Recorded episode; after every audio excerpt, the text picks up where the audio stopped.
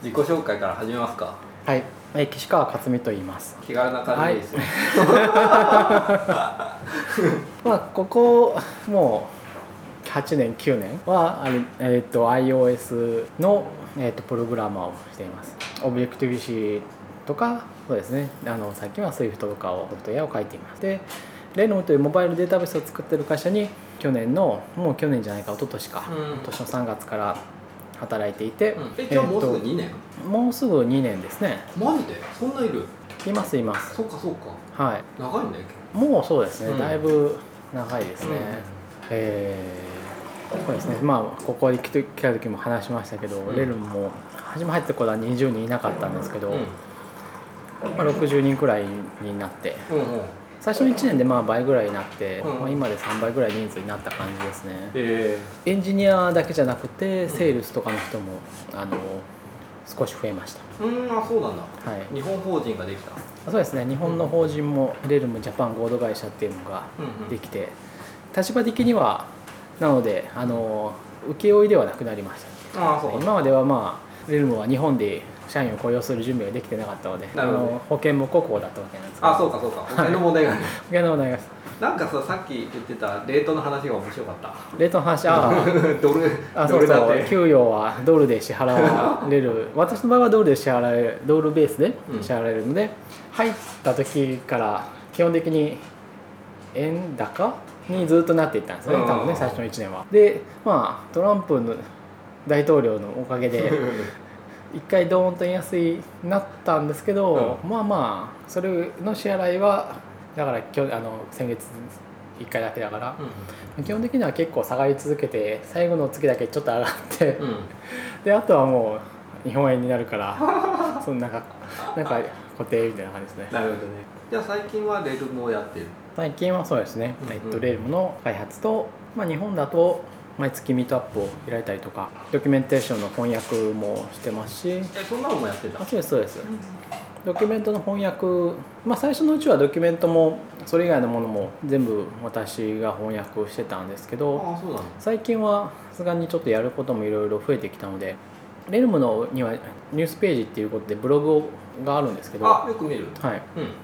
あそこの翻訳とかは今はあの外部の人に結構お願いしてやってもらってますあそこの記事結構さ濃い記事が載ってていいですよねあそうです、うんあれは自分で翻訳とかしてる時は、まあ、自分で読んでもそうだし翻訳しながらでやっぱり全部読むんですごい勉強になるなと思いながら翻訳をしてました、え翻訳してくださってる人も、うん翻訳するために読んでると勉強になるって言ってくださっているんで、うん今日手伝ってくれる人がいると助かりますーなるほどレルムかなんか名前はよく聞くけど 全く必要性がなくてどんなやつなんですか簡単に言うとレルムってまず最初は、まあ、あの SQLite とか iOS でいうとコアデータをの代替のテクノロジーとしてそれを置き換えて別の Realm っていう組み込みのデータベース簡単に使えますよっていうところで出てきたんですよね。アンドロイドっての人がよく使ってるイメージがあってアンドロイドって多分コアデータみたいなやつがないからそうですねまあちょっとここで私が Android のまあこうだからっていうのはだいぶ違ってる可能性もだいぶあるんですけど、うん iOS はやっぱりあのコアデータのスタンダードが良くも悪くも Apple が出してるものっていうのがあるんで、うんうんとりあえずファーストチョイスはあのコアデータかなっていうのはあると思うんですよね、うんそれに比べるととりあえず SQLite はあるけど生で SQLite を使うのはやっぱりしんどいのでそれをそれ以外の選択肢考えるとじゃあちょっと ORM, ORM がいくつか、OR マッパーがいくつかあってそれをじゃあどれ使おうかっていう感じになるのかなというところで、あまあなんか強力ななスタンダードみたいなのがこうないところでないよねレルモっていうのはまあなんか最初の選択肢としてはちょうど良かったんじゃないかなっていうところはあるかとまああのそんなにこうロックインといえばロックインなんですけどアーキテクチャだったりとかなんか新しいパラダイムを導入するみたいなことではないので、うんうんとりあえず使ってみて合わなかったら別にやめてもそんなにこう参加コストみたいなことがないような感じだし、っていうところでとりあえず1回試して使ってみるみたいな感じでにはちょうどいいんじゃないかなと思います。なんかパーシステントストア的なやつでななんかマネージャーがいてオブジェクトなんか渡しといてドットセーブみたいなでドットロードみたいなことをよくやるじゃないですか、はいはいはい、なんかお気に入りとかはいそういうのを簡単にできるって考えてもあそうですねそういうのは本当に多分見てると思いますそうですよねなんかそれで iOS でも SQLite ラッパーみたいなやつ結構いっぱいあるあるんだけどどれもなんかね使いづらいなるほどから毎回 NS コーディングに対応したはいはいはいはいオブジェクトにしてはなんだっけ NS キードアーカイバーだっけいはいのオブジェクトルーツなんとかとかですよね、はい、まあまあそのオブジェクトをそのまま保存するのは簡単なんですけどまあ並べ替えたりとかあとクエリ検索したいっていう時になるとやっぱりしんどいじゃないそうする検と索はねだるいですよ、はいそうするとまあやっぱデータベース必要だってことになって、うんただまあちょっと SQLite は簡単じゃないよというところでうん あのね SWIFT になって SQLite を叩くのがこれまたまあ、生で叩くのは生で叩くと相当しんどくて、そうですね、なんだっけ u イント8はいはいはいはないんとか、まあアそうンだしセーフドポインターがどうのこうのとか出てきて、うんやったことあるいやあのー前にスクーで授業した時があって、でそれでまあ iOS のコアデータと SQLite をレルモっていうのを全部解説するっていうものがやったんですけど、うん、ま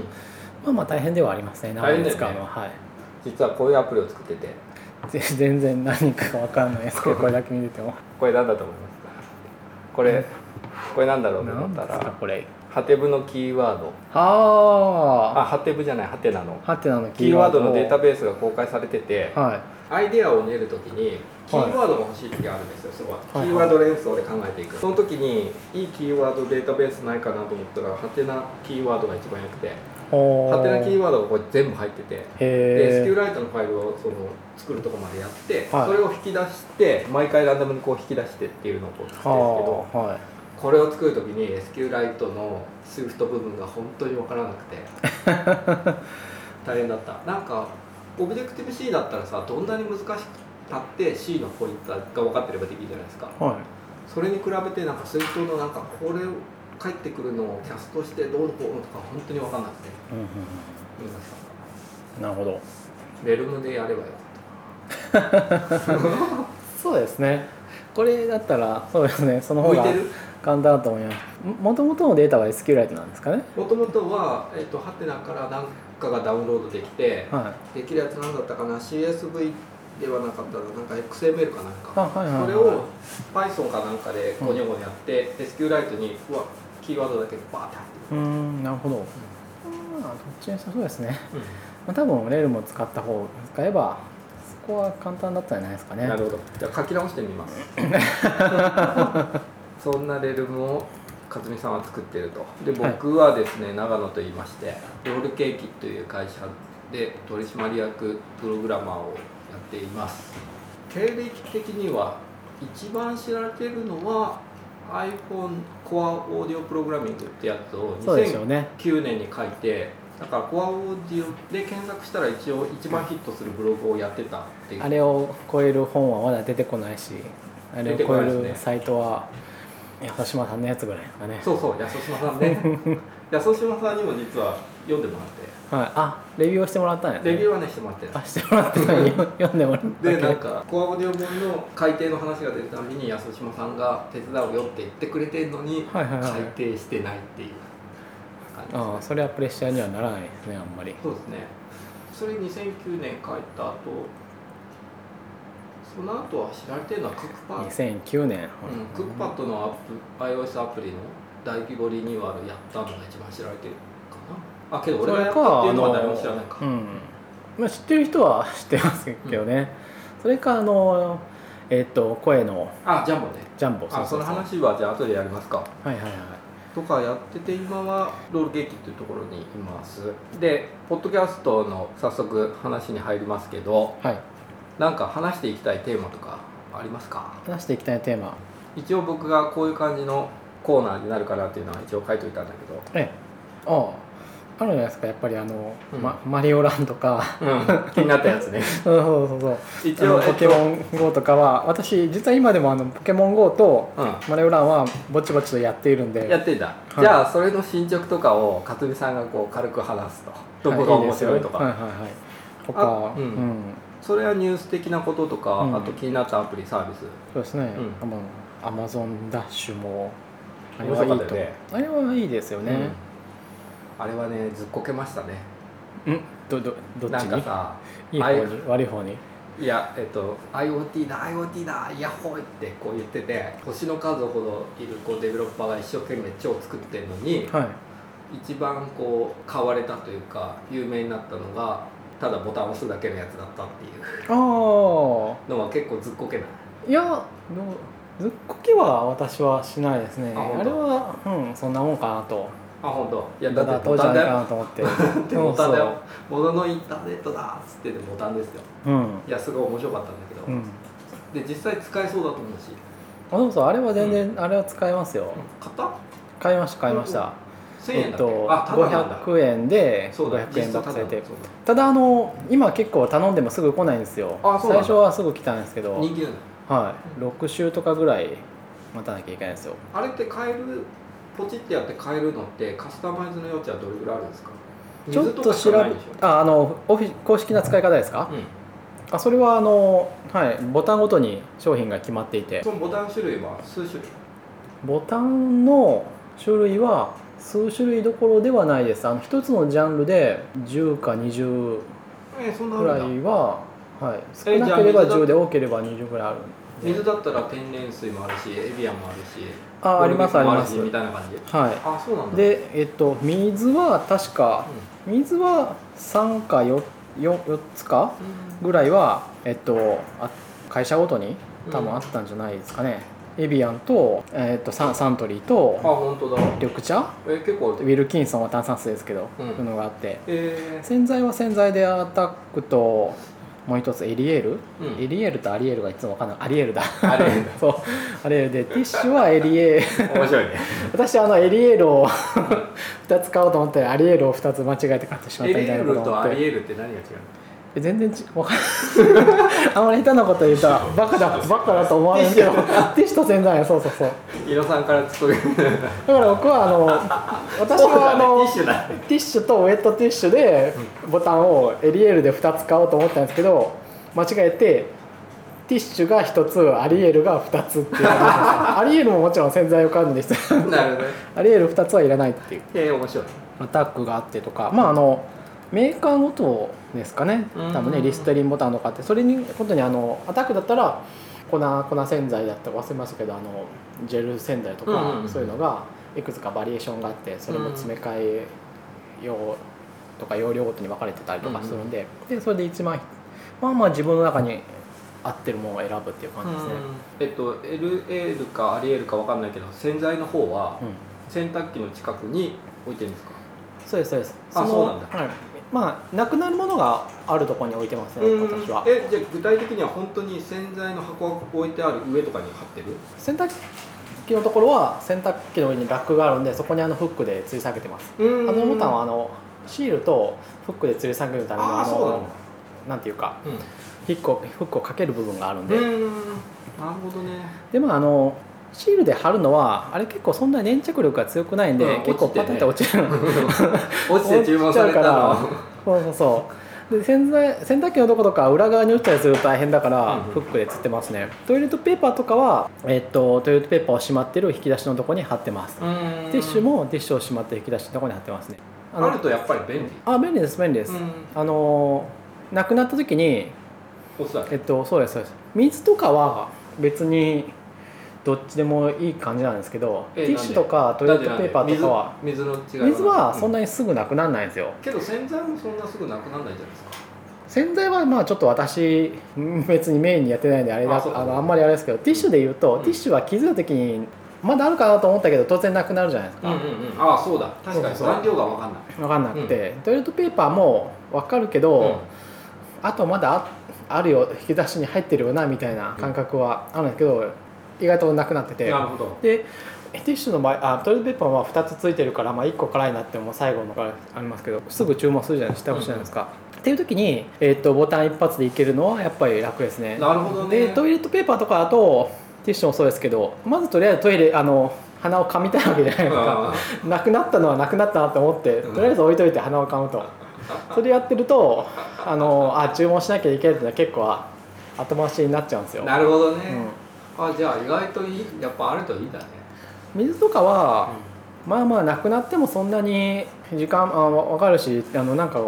まああっと思い出してアマゾンに注文することはあるんですけどトイレットペーパーとか水をあティッシュペーパーはなくなって注文しなきゃいけないなってこう頭の中にこうずっとあるみたいなところが結構落としてるんですよ詳ねしく聞いてみたけど違いがやっぱり分かんなかっあ あいやなあパカッて開けて、うんあ入れなきゃいけないなと思ってパカッて開けてあないってなった時にボタンでピッといけるのはそうそうああーれすごい楽ですたそうかだからその私はあのダッシュボタンをこうカスタマイズしてあの何かやらせるってあるじゃないですか、うんうんハうんックしてあと開発者用も売ってるでしそょうそう、んあれはうんそんなに有効に働かないと思っていて、うんうんうんまあ、それはコンピュー私ターがのこう前言に言いるわからなくてもこう自明じゃないかと思っていて、うんうんえっと、コンテクストがまあそんなにはっきりしてるようなことってないんですよねなるほどねさっきのもそうだでもまあさっきの話でも別にこう注文したらいいじゃんっていうのと境目っていうのはかなり曖昧でそのボタンがあるからって本当にあこれ便利だなって思うことっていうのは結構難しいんですよ、うんそれぐらいもうコンテキストがはっきりしてて今すぐこのボタンで注文したい何かがしたいみたいなうんことがない限りはそんなには便利じゃないです、あのデプロイボタンうん、はなんかそのデプロイ権限っていうものとものが結びつくから有効だなと思ったんだけど有効かもしれないですねそれは、なんかこれを持ってるイコールデプロイできる権限みたいうんなのはあるかなと思って所有権を表せるうん、あでもね多分微妙だと思います、うんなんかこうパソコンでいいいつでも押せるわけじゃないですうんかうんうん、うん多分それパソコンとかあのスマートフォンでいいと思います、うん多分確かあのーなんかの需要に駆られて今ボタンを何かが尽きて今ボタンを押さないとサービスが止まってしまいます みたいな系やったらあるかもしれない前より例えがうまい多分そこはね、うん、あんまり便利じゃないと思います本当にコンテキストがにしっかりしてないとうん、ああれですよあのペット用品であの犬がポチってやったらザザってこうペットフードが出てくるような自動餌こんな感じですねうんうんそうああいうのだったら便利じゃないですかなるほどねわかりましたで次はお便りコーナーみたいなのがあると面白いかなと思ってはいはいはいいきなり別に何のポッドキャストもないところに質問を募集してみた ら来てるかなまあ多少来てますよねえっとでまああの全然例えばこの私が作ってるライブラリに関する質問とかはもうこれに直接編集してあげた方がいいかなっていう感じはあるんですよねそうだねちょっとじゃあ試しにただまあそうですね、まあ、ただとりあえず今のところそんなに 答えにくいところも若干これはねなくないなとりあえず一つこのこれは一言で終わるんで、えっと私が作ってるライブラリでキーちゃんを扱うものがあるんですけどそれはあのこのリズさんの質問ねはい、 Swift ユーザーデフォルツっていう、まあ、あのユーザーデフォルツをうんスイフトらしいメソッドでアクセスできるはいはいはいはいあのキー文字列のキーじゃなくそういうふうに便利 Swift らしくアクセスできるようにしないんですかとうんうんいうことを聞きますけど、まあ、これは結構もう私の中では結論が出ていて、うんキーチェーンに入れるのは基本的にまあアカウントとパスワードの文字列がまあほとんどなんであんまりこういろんなデータ型とか複雑なデータ構造に対してうん便利にしても、そんなユースケース多いんじゃない多くないんじゃないかなっていうのがあります、あとキーチェーンは本質的には NS データでしか保存ができないので、まあ、ストリングはパスワードのためにストリングは自動的にデータにするように実装してますけど、うんそれ以外のまあ複雑なやつとかはどっちにしろその人がシリアライズを実装することになっちゃうんで、えー多分、えーいろんな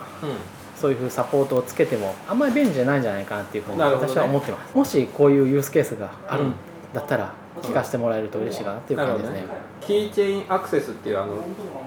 勝美さんが作ってるライブラリですねはいこれねうちのプロダクトでも全部で使ってますあいいですねありがとうございます、これはね超便利、はいキーチェーンをね自分自分で叩くのは結構辛いキーチェーンは、あの辛いと思います、あれ API がまず、超プリミティブそうだか複ら雑なんで、うんっていうのがあります、うんアップデートアッドっていうのが別に分かれていて別々のメソッドでやらなきゃいけなくて、まあ、そういうのの原始的な組み合わせでやらなきゃいけないことと、そのまあ原始的なメソッドが4つぐらいしかなくて、うんうんそれに全部パラメーターをどう与えるかで動作が変えるので、そのパラメーターをどう与えたらどうなるかっていうのを組み合わせを知ってる人は、多分ね世界で考えてもそんな何人もいないんじゃないかなっていう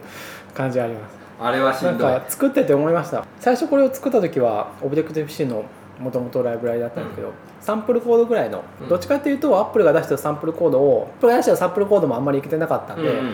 ちょっともうちょっとまともに使えるようにしたよっていうぐらいの意味でう、んでこれを見てやってくださいというぐらいの意味だったんですけど、まあ、結構それをそのまま使う人がすごく多くて、うんあれはねカなんーでかなオーってディオの API みたい、うんうん、無理なんでかなと思ったらあわかん使い方わかんないし、うんわかんないんだなとうん思いましたね、いいよこれなかったらすごい大変だもんうん結構使ってますあでりしがかともうござい克ます実さんが SWIFT さんの時にもすぐアップデートし結構すぐアップデートしてたからあれはそうプレッシャーが来るんですよね、うんプレッシャーっていうかあこれはまああの ライブラリによるんですけどまああのこういうと語弊があるけど、うんまあ結構初初心者の人が結構多い感じがあるんですよね、んプリクエストとか一生そうだ投よげてくるそうそうそうでツイートさんになったらビルドできなくなりましたけど まあ来るんですよ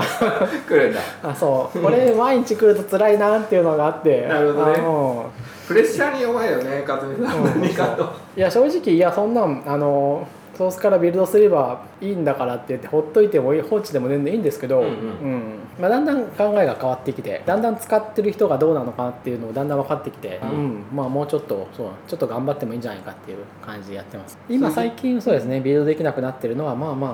まあ、やらなきゃいけないんですけどじゃあ次に行きますかはい次は iPhone が出てから10年なんですよねそうですねうん2007年の初代 iPhone 日本で言うと9 9年だけど年なんですけど、なのでそれの3年ぐらいを話し最初の3年ぐらいを紹介話すかっていうことを書いたので3年ぐらいってどうだったのかみたいな反応が来ていて同じリズさんが最初の iOS の仕事とそのきっかけって何でしたかって聞いてみたいですと、はいはいはいはいあともっさりさんっていう方が最初の3年ぐらいはコードかけ かけない連中があちこちでリークさせまくってえらい大変だった職業プログラマー的には大迷惑な時代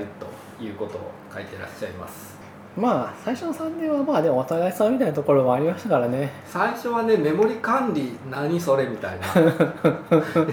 今アーク時代になって Swift でもリリースとかやんないけどうん昔はね全部オブジェクト全部リリースしてたんですよねリテールリリース、それもそうだし、うんあの通信も、うん、メインスレッドを止めずに通信をやるやり方をうんどうやるんだっていうのも、あそんなのあったあったしそっかそっか私もうん最初うんうはんスレッドをデタッチして、うんその中で、えーっと NSURL コネクションの,、うんうんうんあの同期で取ってくるメソッドだったりとか、NS データのデータウィズみたいなのをうんうん使って、すごいお手軽にやってるだけなんですうんうんうんうんえ最初の頃って何でやるのが正解だったっでまあそのやり方でもいいんですけどまあ一番正当的なのは NSUR コネクションと UNSUR コネクションのデリゲートを使ってけああのあれだよねですよねあの、はいリクエストが飛んだよそれでででなんかなんかレスポンスがまず返ってきたら、うん返ってきレたスよポンスのステータスコードのデリゲートが呼ばれて、うんうんワンショットのゲットリクエストならそうだし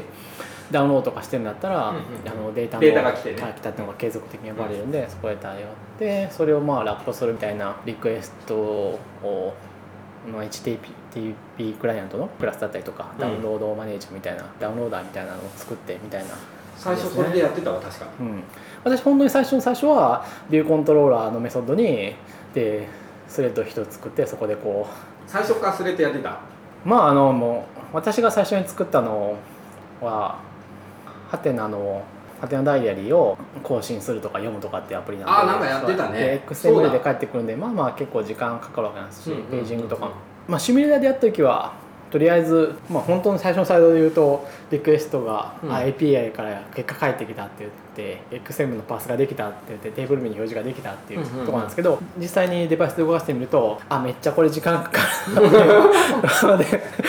このままじゃダメですよねっていうことになって最初想像がするぐらい遅かったもんね、うんうんうん XML のパスさえも重かったからなんか、X えっと、JSON でやるとデータが返せるまですげえ時間かかるから、うん XML の、えっと、サそうッでクすよスパース XM でも、うんそうですねううんんサックスパースでパースできた分だけ返していくぐらい遅かったから、まあもともと NSXML ドキュメントがなかったからどうも扱えないんで、作らない限りはああそうかそうかそう最初サック XML スパパーースサがなーかでったそのうかそうか今もないですね、今もないんだ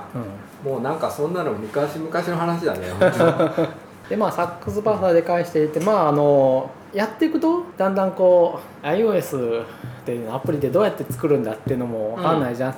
やっていくとまあせっかくサックスパーサーなんだから一件えっと、1エントリーやったら読んだら、まあ、テーブルリーグ1個更新すべきだよねみたいな感じで、まあ、ちょっとずつやっていったんですうよ、んうんうんうんそれが最初のやつ、うん結構最初に高度なのやってますね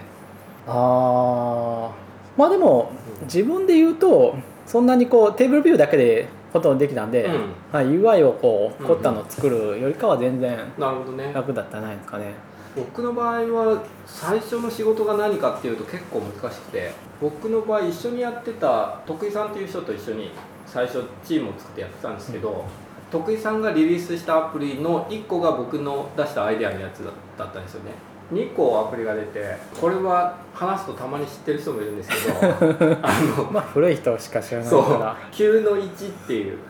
ああ9の1ね、うんでも本当に古いなそう それだって老人の時だ からでワールドナインっていう英語名なんだけど何ができるかっていうと起動してスタートボタンを押してポケットに入れてジャンプすると加速度センサーがそれを拾ってマリオのジャンプ音が鳴るっていう、うんつまりなんかポケットに入れて飛び回るとマリオのジャンプ音が鳴るっていうやつとあとモスキートっていう、はいはいはいハエたたきゲームアプリでそれは音ゲーなんですけど音をこうぐるぐるヘッドホンしてるとあの左右とか位置ができるんでそれで顔を飛ばす音をこうヘッドホンで再再現してで iPhone をピッて振るとまたこれ加速度センサーでトリガーしては蚊が近くにいる時だったら蚊が叩き落とせるっていう やつで。まあで、うんそれは僕が出したアイデアを彼が実装してくれたんだけどそってれいでう高度なことやってますよねそういきなりさいもう全然なんか勝美さんがハテブあじゃないハテナダイアリーをやってるかといえばこっちはなんかそういう音を使ったやつをやっててみたいな感じでしたねそのワールドナイン9の1は結構すごくて後の方になったらあの世界中で今誰が飛んでるっていうのが分からないとかしたんですそよねこそれを実装したのは僕 で地図を頼まれてそれ作ったんだけど、誰かがジャンプしてると GPS でどこでジャンプしてるかを Google マップに出してで人のアイコンが飛ぶっていうので、世界中で今誰がジャンプしてるか分かるっていうでそのジャンプの回数をカウントしてたんですけどカウントしただけでも600万以上はジャンプしてて、うんみんなが通算であじゃあサーバーサイドあったんですかサーバーサイドもなんか僕が作あったうんん PHP であれあったんだ、あの GPS の座標をポストするだけ、うん、その時に広告をつけたんですよ、あそうなんですかへーその地図あついてのたんだ下の方にへそしたら地図を誰かがタップするとマリオのコインが取った時の音がするっていうえあチャーリンって言ってそれで僕らにチャリンとお金が入るっていうあーなるほどそうですねそうですねのをつけててけどその時ってまだアドモブとかない時代だから iPhone の画面に、えっと、それを勝手に貼ってしかもこう5タップをお前ら誘発してるだろうって言って、ああえっと、取り消されましたなるほ どまあ取り消されそう そうけどそれすごくて普通にアドモとかでも取り消されそうそう1週間ぐらいで何十万円とか入ってーあこれはもうご飯が食べれるわみたいな 感じだったんだけどいきなりそれなくなってみたいな感じのローンチでしたねうんそうだねじゃあ次回2007年から始めますかそうしましょうかうんはいじゃあ今日は一旦はい、終わりということで、はい、ありがとうございましたありがとうございました